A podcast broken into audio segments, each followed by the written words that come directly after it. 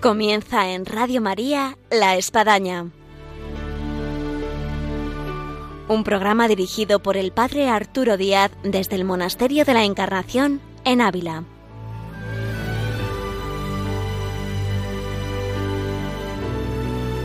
Hola, buenos días. Les habla el Padre Arturo Díaz. Bienvenidos a La Espadaña.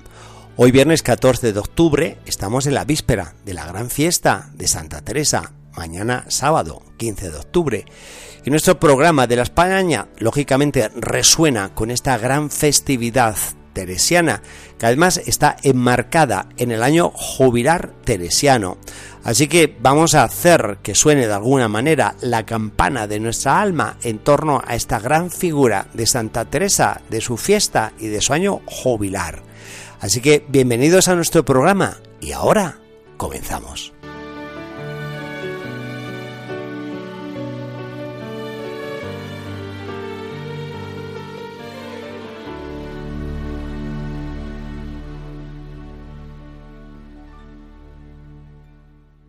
Como ya adelantábamos al inicio de nuestro programa, queremos dedicar el mismo a este año jubilar teresiano. Era el 12 de marzo de este año 2022 cuando abríamos las puertas del año jubilar con motivo del cuarto centenario de la canonización de Santa Teresa junto con otros grandes cuatro santos, San Felipe Neri, San Isidro de Madrid Labrador, San Francisco Javier y San Ignacio de Loyola, de los cuales cada uno en su lugar también están celebrando su año jubilar teresiano. Solo que en nuestro caso tenía algo más, y es que se prolonga en el tiempo, y no solamente es un año, sino que va a ser prácticamente año y medio, en razón de que de que ahora, mañana, 15 de octubre, viene a abrirse el año jubilar teresiano, digamos así, periódico. Esperemos no liar mucho a nuestros oyentes, pero bueno, creo que lo pueden llegar a entender y si no, de alguna manera lo explicamos aquí y ahora. El año jubilar teresiano, en razón del cuarto centenario, se abría con este motivo de lo que suponen estos cuatro siglos de canonización de la Santa Madre Teresa, pero viene a coincidir con el año jubilar teresiano que ya el Papa Francisco concedió. Después del gran año jubilar de 2015, con motivo de los 500 años del nacimiento de Santa Teresa, que considerando la figura Santa Teresa, las gracias que acarrea, la atracción de su figura, de sus obras y de tanta cosa, no cabe duda que la Iglesia como madre quiere abrir las puertas de par en par a la gracia de Dios, a la misericordia para con el hombre, y esto hace que le motive el decretar estos años jubilares y máxime en este caso de una figura como la de Santa Teresa, por lo cual el año jubilar teresiano, digámoslo así, periódico, se concede cada vez que la fiesta de Santa Teresa cae en domingo. Y no mejor dicho, pues mañana es sábado, 15 de octubre. Lógicamente, el próximo año 2023 la fiesta de Santa Teresa cae en domingo. Por lo tanto, ya desde ahora, desde este momento, desde mañana, 15 de octubre, eh, venimos todavía a realzar más el año jubilar teresiano, porque entramos en el año jubilar teresiano periódico. Con lo cual, el año jubilar teresiano culmina el 15 de octubre, Dios mediante, del próximo año 2023. Así que, como podemos ver es un paquete lleno de gracias lo que nos concede este año jubilar teresiano por verse prolongado ahí en el tiempo.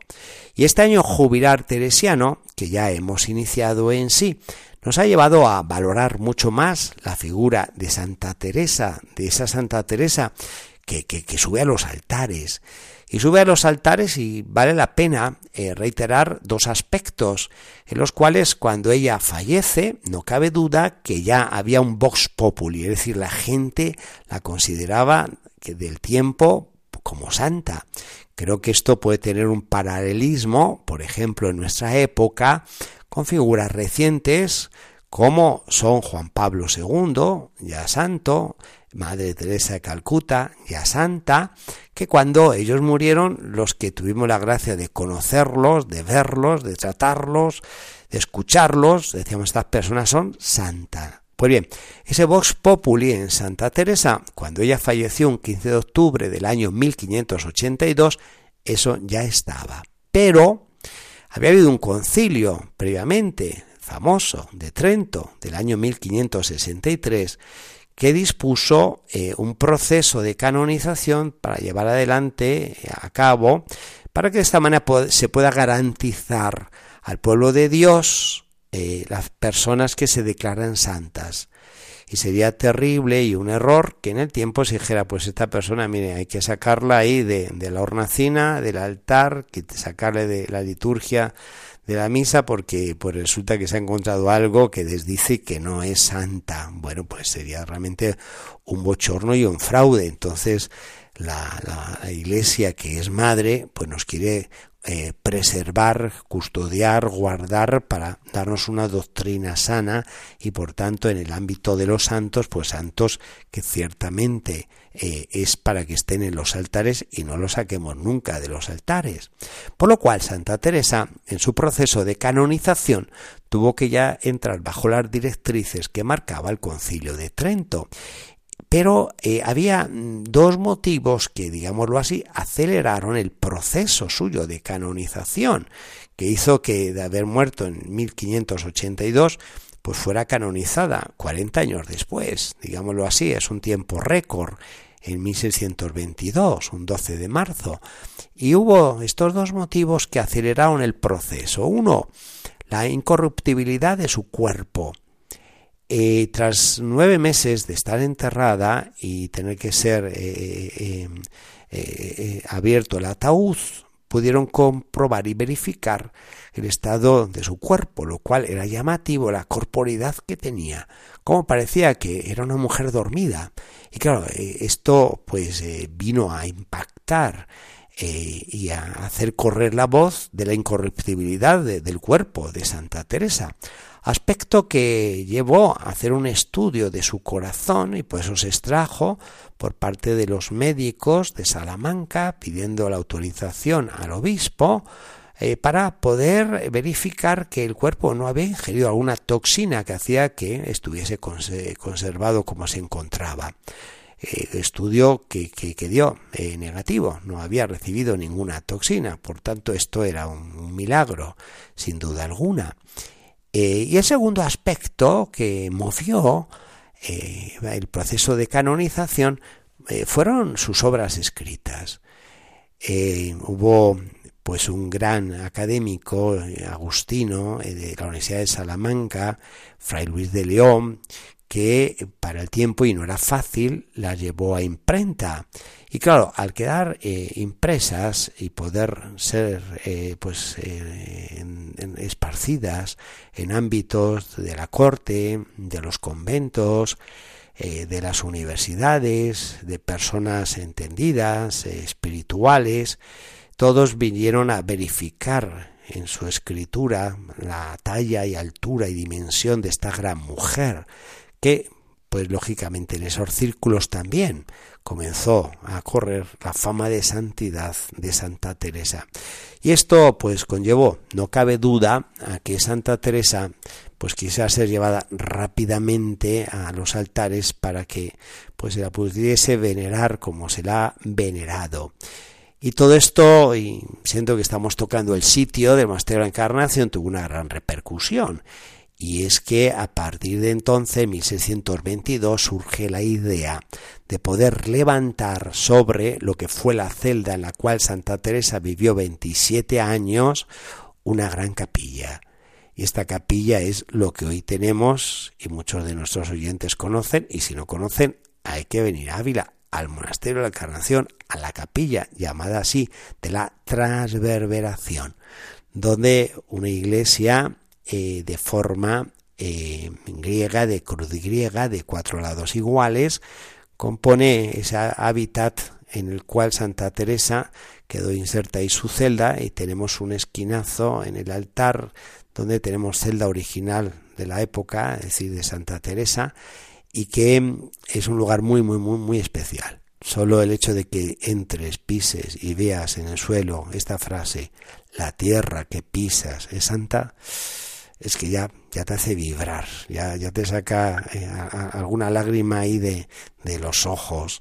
Eh, y no son gracias que han quedado solo en el tiempo de Santa Teresa, que recibió muchas y tuvo éxtasis y tuvo fenómenos místicos, sino que podemos dar cuenta, los que vivimos aquí, que, que, que siguen estando las gracias ahí y que aquí ha habido auténticas conversiones, gente que ha descubierto su vocación a la vida religiosa sacerdotal, gente que ha venido a reponer su, su situación matrimonial, eh, gente que, que se ha acercado de vuelta a la iglesia, gente que siendo protestante pasó a ser católica, en fin, un lugar muy, muy, muy especial y que fue fruto de todo este proceso y este entusiasmo que conllevó luego en el tiempo la canonización de Santa Teresa, haciendo que este espacio se levantara tras la canonización y luego pues en el tiempo hubo que trabajarlo así que no solamente son a veces buenos deseos e intenciones luego hay que superar las, las dificultades y llevó casi casi 100 años porque fue inaugurada un 16 de mayo de 1717 esta capilla de la transverberación fruto de esta canonización de Santa Teresa. Pero queremos seguir hablando del año jubilar, y en este caso no solamente del cuarto centenario de su canonización, sino también de lo que suponen estos años que cada vez que cae en domingo es año jubilar teresiano, como sucede a partir de ahora, que nos lleva en el año jubilar hasta ese 15 de octubre de 2023. Pero antes de entrar en este año jubilar que iniciamos eh, de vuelta con Santa Teresa por caer en domingo su fiesta en el año 2023, vamos a escuchar una música que nos habla de Santa Teresa y tras la cual seguimos aquí en Radio María, en el programa de la Espadaña.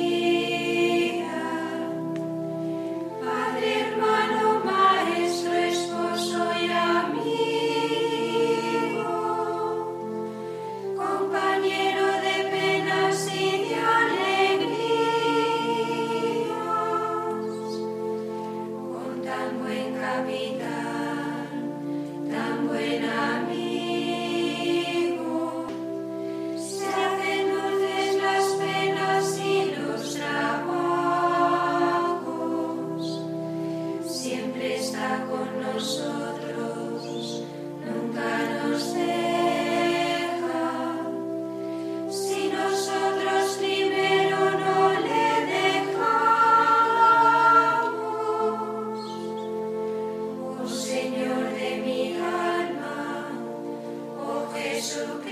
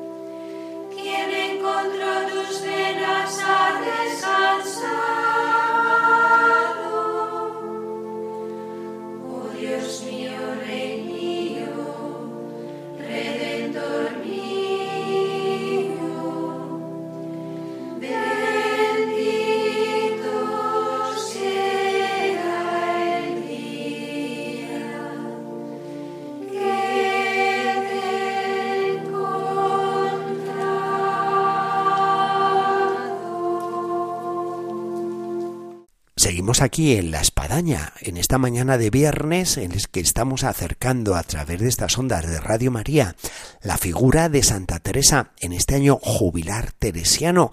que nos encontramos y que se ha prolongado, que comenzó ese 12 de marzo de este año 2022 y que va hasta el 15 de octubre del próximo año 2023 y mañana en la fiesta de Santa Teresa. Y esto hace que mañana tengamos una misa en la catedral a las 11 de la mañana, presidida por nuestro obispo emérito, actualmente administrador apostólico de la diócesis de Ávila, don Jesús García Burillo, y cuando termine la misa, como ya es tradicional, y gracias a Dios, pues más liberados del coronavirus, podrá salir la figura de la estatua, la imagen de Santa Teresa, eh, esculpida por Gregorio Fernández, una maravillosa obra, eh, acompañada de la Virgen de la Caridad, esa Virgen que según la tradición, eh, Santa Teresa a la edad de 12 años tras perder a su madre fue ante ella, se arrodilló y con lágrimas en los ojos le dijo de ahora en adelante tú serás mi madre. Y ella relatará esto luego, ya en el libro de la vida, a la edad de 47 años, y dice mucho cómo le ayudó este ofrecimiento de poder percibir que ante la pérdida de su madre en esa edad de 12 años sentía la maternidad de la Virgen no solamente como algo celestial, sino como algo ya terrenal y así ella lo vivió y lo experimentó. Así que si alguno de los que están escuchando tienen este esta pérdida este sentimiento, esta tristeza, esta amargura. El ejemplo de Santa Teresa también en esto nos puede elevar el corazón, el alma, de hacer de una ausencia una presencia. Y tras la procesión, es la imagen de Santa Teresa regresará donde pues siempre está, que es la casa natal, que este año también ha recibido un título oficial, ese convento de los padres carmelitas, y es basílica. Así que todavía algo más, algo más que añadir en los muchos títulos que se le ha dado a Santa Teresa. Su casa natal es basílica. Así que ahí entrará de vuelta tras la procesión y la podremos disfrutar durante este año jubilar teresiano eh, en ese lugar tan especial que está dedicado al lugar donde ya nació, esa estancia, esa capillita lateral que no nos la podemos perder de nuestra avenida Ávila, de ir a esa su casa natal y a esta capillita a la izquierda del altar principal y donde te hace vibrar el título que dice ahí, aquí nació Santa Teresa de Jesús. Y entramos en este año jubilar teresiano, eh, periódico, por caer en domingo, la fiesta, el próximo año 2023, y ya pues, vivimos todo este año lleno de gracia, y vale la pena recordar las indulgencias. Como pues hay una serie de condiciones que nos motivan a vivir las indulgencias y no simplemente pues a tener un colorido daño jubilar teresiano. Y es ahí como destacamos pues primero ir al lugar entonces venir a Ávila. Y en este venir a Ávila entrar en uno de los templos jubilares. Y en este caso eh, se extiende a partir ya de mañana no solamente ya la basílica, la casa natal de Santa Teresa, sino también la catedral y también los lugares teresianos aquí de la diócesis en nuestra ciudad, eh, lo que es el monasterio donde estamos aquí hablando en este programa de la Espadaña, el monasterio de la Encarnación de las Madres Carmelitas como el primer convento que ella fundó en la ciudad de Ávila, el convento de San José. Así que tendremos cuatro templos eh, jubilares. La casa natal, basílica,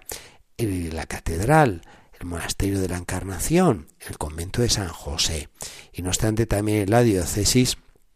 tenemos en sí eh, otros tres conventos de carmelitas descalzas que, que son el convento de Piedraíta, el convento que está en el lugarcillo ahí de Duruelo y el convento de Arenas de San Pedro. Así que bueno, pues serán lugares teresianos donde podemos lucrar, ganar la indulgencia y en ellos pues rezar por las intenciones del Papa, las necesidades de la Iglesia y un tiempo antes, un tiempo después o en el mismo momento, si es posible, lo que es participar de la misa, poder comulgar y poder confesar. Si no fuera así, pues se puede ganar a, una, a un eh, no pudiendo asistir y recibir estos sacramentos en el momento, pues con una periodicidad de una semana antes, una semana después. Y de esta manera ganar las indulgencias. Y también recordar que se gana una indulgencia eh, cada día. O sea, no es que uno entra cuatro o cinco veces por la puerta y reza también y no, no, y gana varias indulgencias, no, es una indulgencia al día y se puede aplicar por difuntos, porque ellos ya no pueden lucrar ganar indulgencias, lo que son familiares, personas en concreto, conocidas, queridas, las ánimas benditas del purgatorio, o en este caso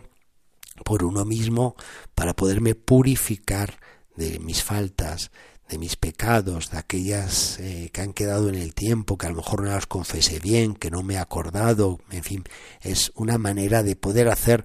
en un ejemplo muy doméstico, una limpieza a fondo, digamos así, del garaje, que uno dice, venga, vamos a sacar todo, vamos a limpiar todo a fondo, vamos a meter manguera, vamos a meter ahí detergente y bueno, y que quede ahí bien lustrado. Pues bien,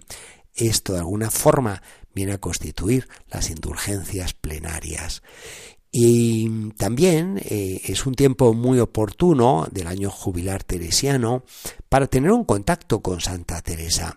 poder llegar a leer algunas de sus cuatro obras que pues vienen a encerrar toda la sabiduría, todo el camino de santidad que Santa Teresa ya traza, con el libro de la vida, el libro de las fundaciones, el camino de perfección, las moradas, quizás podría servir este mismo orden para ir subiendo con una especie de escalones y que pueda ir entrando y conociendo mucho más eh, la figura de, de, Santa Teresa, de la cual vamos a decir es un lujo que tenemos de su puño y letra, eh, su vida, su pensamiento, eh, sus ideas, sus transmisiones espirituales,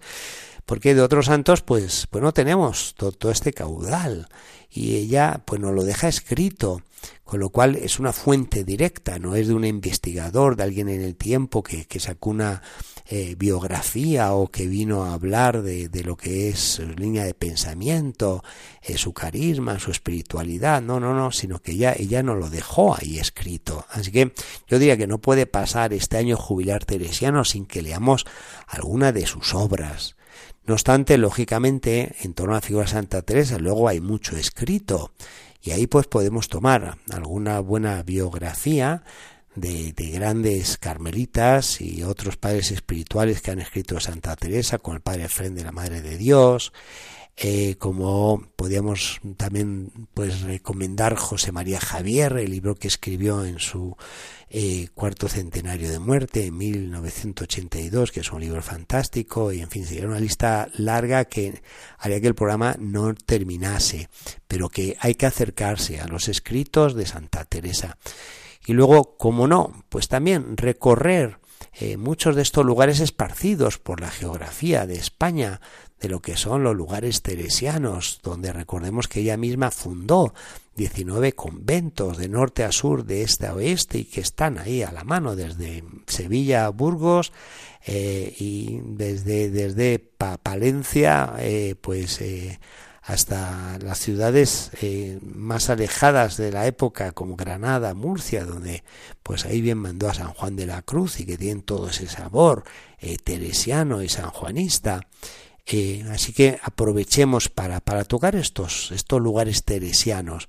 Y todavía yo diría algo más, y que hay muchos que dicen, pues no, yo nunca he hablado con una carmelita, pues oye, es tocar el torno,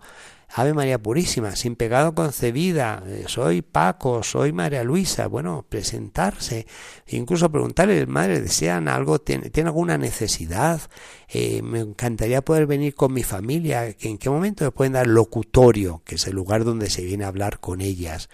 y, vamos, van a salir transformados de ese locutorio. Es una pena que a veces vivimos muy cercanos, y no digamos ya que, somos vecinos, pero que, que, nunca he ido a hablar con las carmelitas, que nunca he tenido un locutorio, así que no se lo pierdan, porque bueno, somos unos afortunados.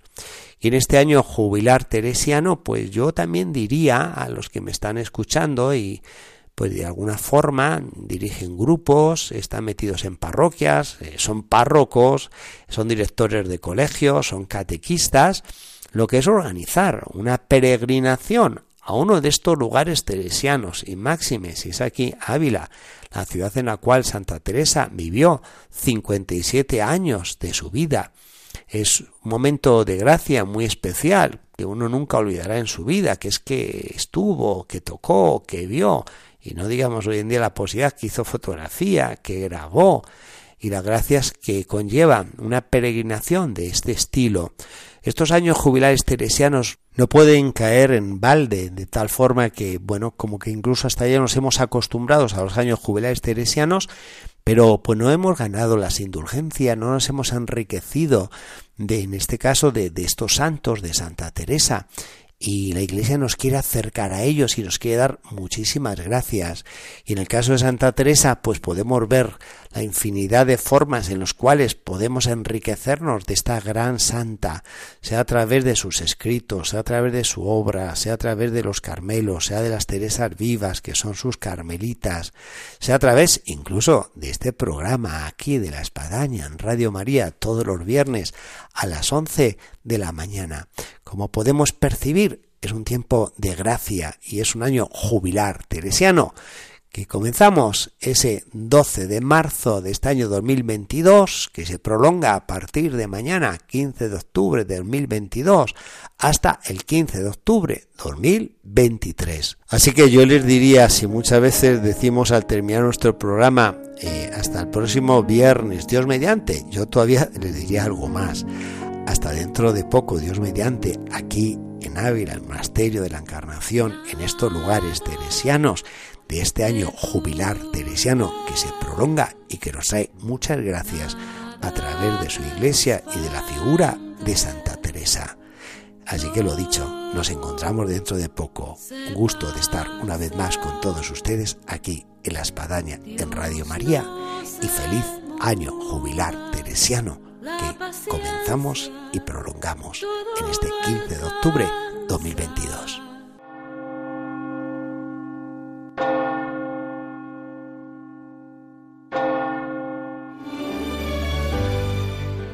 Han escuchado en Radio María La Espadaña, un programa que dirige el Padre Arturo Díaz desde el Monasterio de la Encarnación en Ávila.